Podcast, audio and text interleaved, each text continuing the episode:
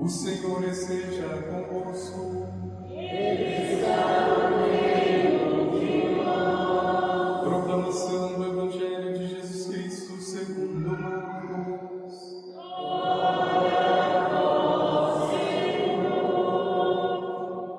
Naquele tempo, Jesus e seus discípulos atravessavam a Galiléia. Ele não queria que ninguém soubesse disso, pois estava ensinando a seus discípulos e dizia-lhes: O filho do homem vai ser entregue nas mãos dos homens,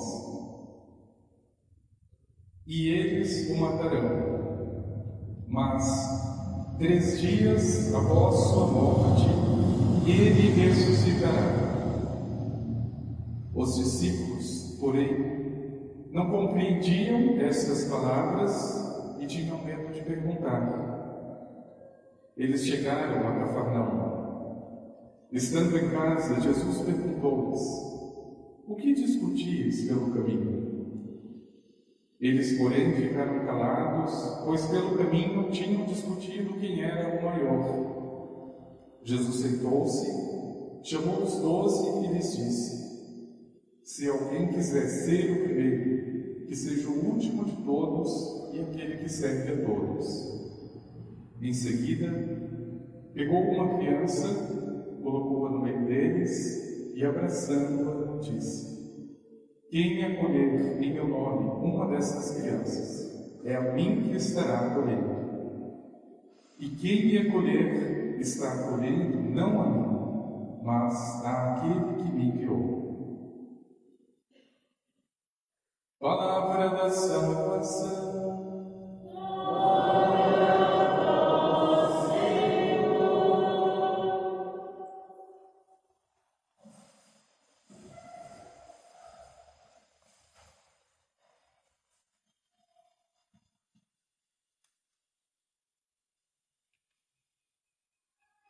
Os discípulos, porém, não compreendiam estas palavras e tinham medo de perguntar.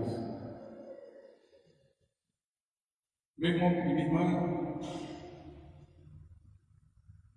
como bom professor, Jesus sabe que quanto mais profunda quanto mais profunda a questão, mais natural é a pergunta. É uma consequência. O problema não é não saber. Ao contrário, se pergunto, é porque me interessa. Jesus é pedagógico ao extremo, ele sabe. Por isso, no Evangelho, tantas vezes o Senhor pergunta. Porque a pergunta é sempre sinal de interesse. O Senhor está dando uma lição que nada mais e nada menos é a principal da nossa vida. Veja, o que é que o Senhor estava ensinando de tão profundo a ponto dos discípulos não compreenderem e, pior ainda, nem se interessarem? O Senhor está dizendo ou tentando ensinar a mim no dia de hoje o que fazer com a minha vida? Veja, isso não é uma questão secundária. A quem eu devo oferecer essa vida? O que deve ser feito dos meus talentos, da minha história, de tudo aquilo que sou? O Senhor está respondendo, em outras palavras, meu irmão e minha irmã, que você deve oferecer essa tua vida aqui para ressuscitar. Você não deve viver esta vida para chegar num túmulo. Veja, ele está dizendo que a tua vida é tão sagrada que o único lugar digno dela é o céu, é a eternidade. Mas a dificuldade não é essa, porque isso daqui pode encher os nossos ouvidos, o nosso coração. Mas no meio do caminho existe uma cruz. E foi isso que talvez desinteressou, desencantou naquele momento os discípulos. Agora é curioso, Se algo me interessa, é natural que eu aprofunde, que eu pergunte. Os discípulos não fizeram nenhuma pergunta, não é? Diz a palavra. Os discípulos não compreendiam essas palavras e tinham medo de perguntar. Veja, das duas, uma. Ou eles compreenderam tudo o que era a cruz e a ressurreição, o que não é verdade, ou o coração deles naquele momento já não estava com o Senhor. E foi isso que aconteceu. Agora veja, o Senhor te ensina, porque essa é a lição dele. Ele dá o Espírito para te ensinar. O que deve ser feito dessa tua vida, meu irmão minha irmã, não é menos do que para chegar ao céu. Se você não fizer por onde chegar ao céu, você não viveu. Veja. Mas o cristão precisa saber, e é isso que o Senhor tenta inculcar aos discípulos, que o céu é um caminho, e nesse caminho existe a prova que o Senhor utiliza nessa imagem tão grandiosa da cruz. E veja, meu irmão minha irmã, o exemplo dos apóstolos me ajuda a não repetir o mesmo erro. Tem muita coisa na tua vida que você não compreende, e eu tenho absoluta certeza disso. Quando alguma doença te acomete ou acomete os que você ama, quando uma perda inesperada, quando uma situação no teu trabalho que você não contava acontece. Veja, eu não entendo muita coisa que acontece, eu não entendo. Mas o problema não é esse. Ninguém absolutamente compreende tudo. O problema, meu irmão e minha irmã, como foi para os discípulos, diz a palavra, eles não compreendiam. E a ressurreição, me desculpe, a vida eterna, o céu, ninguém entende num único gole. E nós precisamos, aos poucos, pedir ao Senhor essa graça. Mas o problema aqui não é não compreender. O problema é não estar, é não colocar no coração, é não interessar para mim a eternidade. Meu irmão, meu irmão, eu tenho absoluta certeza que o coração deseja o céu porque você foi criado e criada para isso. Mas você precisa contar pelo amor de Deus que nesse caminho para o céu existem cruzes. Veja, mas ao mesmo tempo o céu não é a cruz. O Senhor não está dizendo o filho do homem vai ser crucificado e vai ficar ali para sempre. Talvez foi essa parte da lição que os discípulos não entenderam. A cruz passa. Ela está no caminho, não está no horizonte. Eu passo por ela, eu não fico nela. Meu irmão, minha irmã, a última palavra do Senhor e da lição que o Senhor nos dá em toda a sua palavra é ressurreição. É ressurreição, é vida.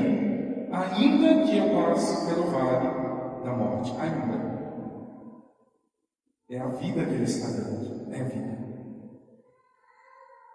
O problema é que quando eu não entendo, eu já coloco isso como se fosse a muralha intransponível entre esse amor do Senhor, que passa pela muralha da cruz e alcança o céu, alcança a ressurreição. Veja, qual é o problema de não perguntar quando algo me inquieta diante de Deus?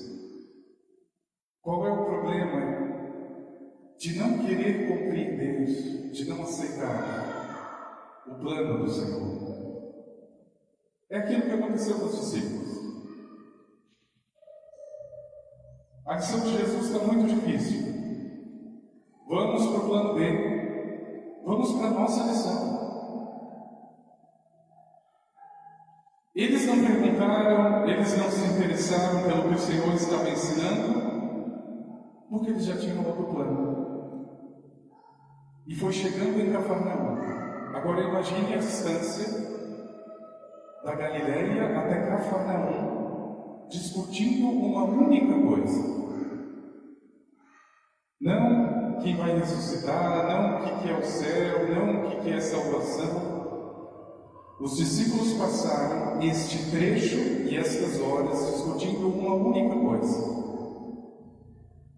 quem vai ser maior? Veja, eles já estavam formando o sindicato dos apóstolos. Não porque eu acho que João é mais puxa-saco de Jesus. Não, mas Pedro foi chamado primeiro. Não sei não, mas esse Judas está com cara de que vai trair o Senhor. Eles começavam a confabular entre si, porque perderam a primeira lição, porque o coração deles, naquele momento, já não estava com o Senhor. E o que é que o Senhor faz, meu irmão e minha irmã, quando o teu coração não entende as coisas dele e se perde no meio das suas coisas? O carinho de Deus e a delicadeza de Deus.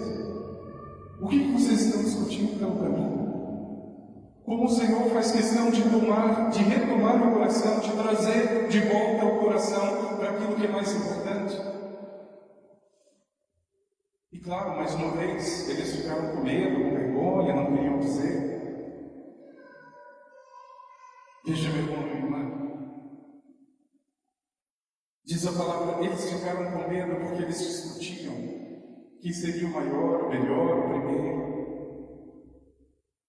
Porque aquilo que o Senhor já havia dito não entrou. Naquele momento não fazia sentido. Os discípulos, diz a palavra, não compreendiam essas palavras e tinham medo de perguntar. Meu irmão, minha irmã, veja, eu tenho absoluta certeza. Se o Senhor deixar a teu critério, você sempre vai escolher o primeiro. Você sempre vai escolher o melhor. E você sempre vai escolher o maior. Sempre. Mas só tem um problema. Quando você escolhe o primeiro, o melhor e o maior, você está sozinho, porque o Senhor não está. Não está. Veja, você quer ser o primeiro, então seja o último. Seja aquele que serve.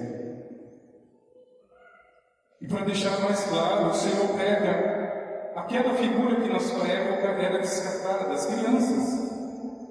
O que é uma criança na sociedade judaica? Nada, absolutamente. Como infelizmente hoje ainda é muito assim. E essa criança para Jesus é o modelo. Veja, se você precisar escolher, meu irmão e irmã, cuidado. Porque a humanidade te leva para os primeiros lugares, para os melhores, para os maiores, mas Jesus não está ali. Ele só estará no primeiro lugar se esse lugar, se esse primeiro lugar é daquele que serve mais, é daquele que oferece tudo, é daquele que se entrega. Aí ele está. Mas eu sei que no mundo não é assim. O primeiro é para pisar, não é para servir. O primeiro é para se envelhecer, não é para ajudar. E ali o Senhor nunca está, nunca. Veja, que Tiago dizia na segunda leitura é verdade. De onde começam as guerras? É de dentro, é, são dessas paixões, é daquilo que está em luta, em luta dentro de mim. E por isso, mais uma razão, mais um motivo que eu preciso perguntar para o Senhor: Porque eu tenho certeza, meu irmão, minha irmã, isso que na tua vida hoje acontece, você não vai compreender com a razão, você precisa de oração. Diz a palavra, eles tinham medo, mas pelo amor de Deus, diante daquilo que você não compreende, não tenha medo de perguntar ao Senhor, não tenha medo. Uma coisa que eu não entendo, que eu sempre pergunto para o Senhor, por que, que algumas crianças nascem, por exemplo, com câncer? Com vírus bebê? A gente ouve as respostas mais idiotas possíveis. Porque é castigo, porque os pais fizeram coisas erradas. Tudo idiotice. O que eu sei é, se não compreendo, eu preciso ainda mais do Senhor. Senhor, me ajude. O Senhor está me dizendo que vai ser crucificado, que deve sofrer, mas que Ele vai ressuscitar. Mas eu não entendo o que significa exatamente tudo isso. A tentação é deixar de lado o plano do Senhor. Eu vou cuidar das minhas coisas. Eu começo a fazer o plano B na minha vida e o Senhor fica de lado. Meu irmão, irmã, não se iluda, não se iluda. Se você fugir da cruz hoje, você vai encontrar amanhã ou depois. Não se iluda. Fique aos pés de Jesus com a tua cruz. Chore aos pés dele. Pergunte ao Senhor. Senhor, eu não entendo por que esse ódio dessa pessoa. Senhor, eu não entendo por que esta perda, esta pessoa que eu tanto amava. Pergunte a ele, meu irmão, minha irmã, porque eu tenho certeza que se você não fizer isso com ele, você vai fazer com os outros. E me desculpe, está cheio de gente idiota para dar respostas igualmente idiotas. Ah, você foi traído? Deixa de ser bobo, sai dessa, dá o troco. Pessoas vazias não podem oferecer mais do que vazio. Pergunte para o Senhor, Senhor, essa situação de adultério, essa situação de perda, o que, eu faço diante disso? Meu irmão, minha irmã, foi ele que foi traído primeiro, ele vai saber. Foi ele que foi enganado, ele vai saber. Veja, os outros são muito superficiais. Eles conseguem falar daquilo que está fora.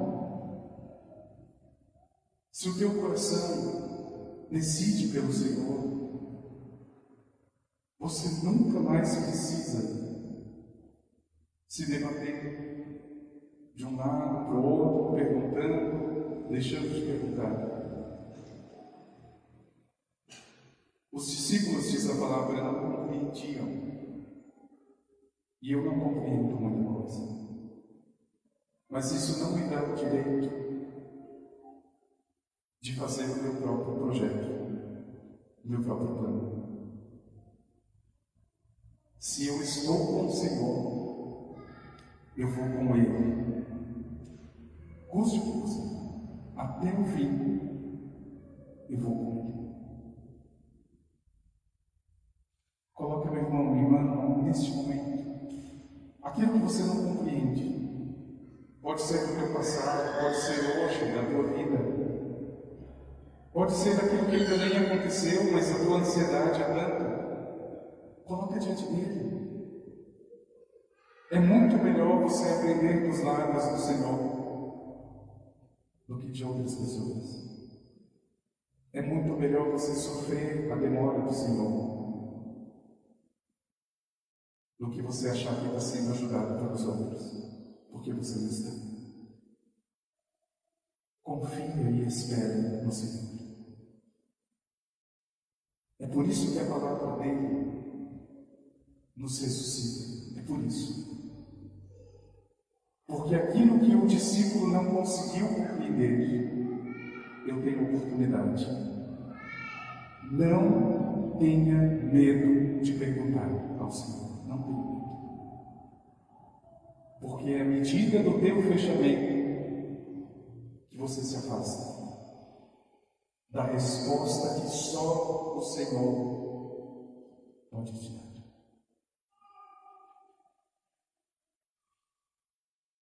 Quantas situações dentro do matrimônio, no trabalho, nessa nossa sociedade, cada dia mais confusa, que nós não entendemos.